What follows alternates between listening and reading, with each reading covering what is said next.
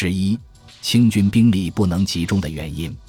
仔细分析在军事对抗中的中英兵力对比，可以得出两点认识：一，英军每战都投入其总兵力的相当部分，这使得他们人数不多的远征军每战都保持了一定的兵力，从而避免了兵力相差太远的困境。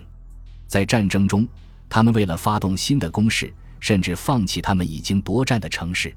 二，与此相反。清军每战投入的兵力只是其总兵力的极小部分，相对齐俄设兵丁的数量来说，战场上的兵力少得可怜。由此而产生疑问：为什么广东、福建、浙江、江苏四省直接参战只能是齐俄设兵丁的一小部分？为什么四省驻兵众多却可直接参战数量很少？因不敷运用而需要大调外省援军？为什么外省援兵参加各自战斗的部队并不为多？这些问题归结起来，也就是清军为什么不能集中兵力？